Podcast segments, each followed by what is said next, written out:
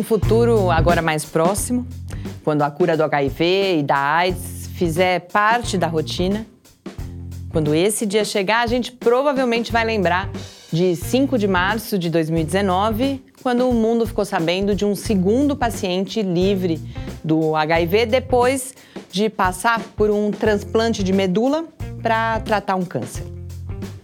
Nessa primeira edição do ano de Mediciência, eu, Mariana Petsu, comento esse resultado, falando também de como ele pode ajudar a lidar melhor com outras notícias de saúde. Mídia e Ciência. Resumo semanal comentado das principais notícias sobre ciência e tecnologia do Brasil e do mundo.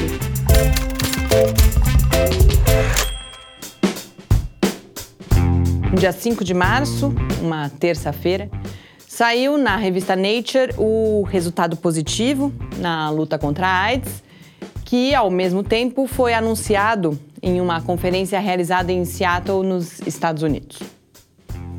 A partir desse dia, a notícia foi tomando a mídia.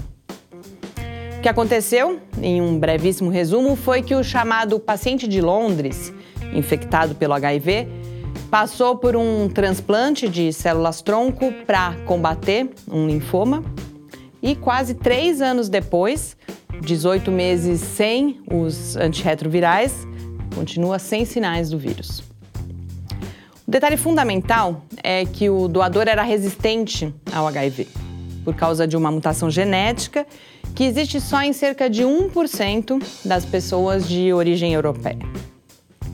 Esse resultado animador veio 12 anos depois do paciente de Berlim, que foi o primeiro caso de cura do HIV por transplante de medula de um doador que era resistente ao vírus. Chama atenção, no caso atual, que quase todas as notícias evitam falar em cura e preferem o termo remissão.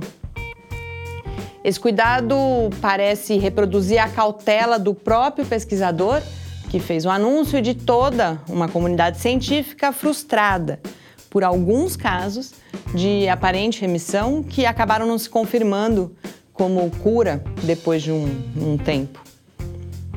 Cobertura também registra que o transplante é um tratamento agressivo demais para ser usado em, em larga escala e que a importância dos resultados positivos é indicar que o primeiro caso não foi só um acidente.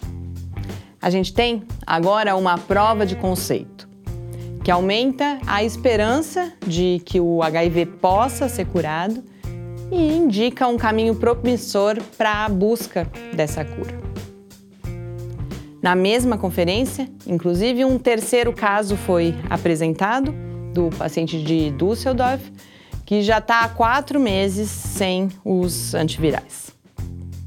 Esses pacientes, na verdade, integram um grupo de 38 pessoas com HIV que passaram por transplantes e que os médicos esperam que possam ser casos de remissão.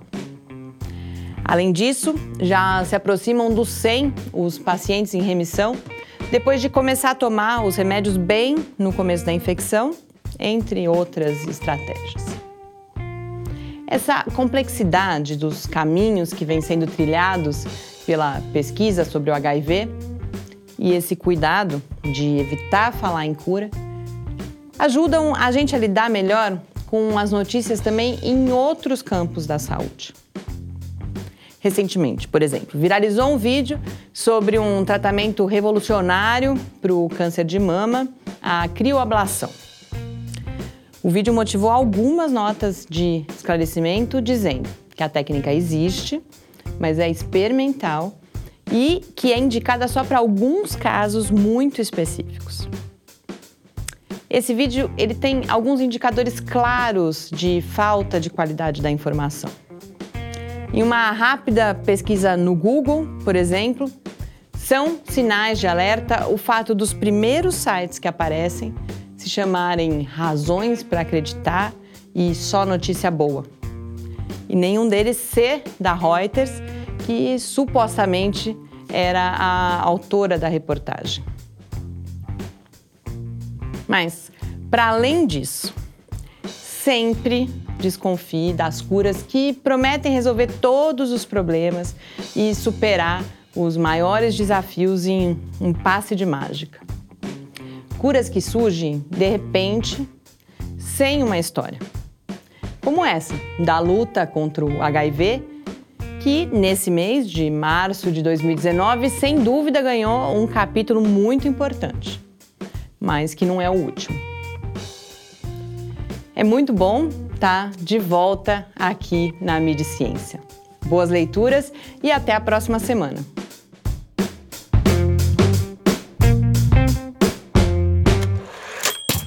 Mídia Ciência, uma realização do Laboratório Aberto de Interatividade Lábio Fiscar.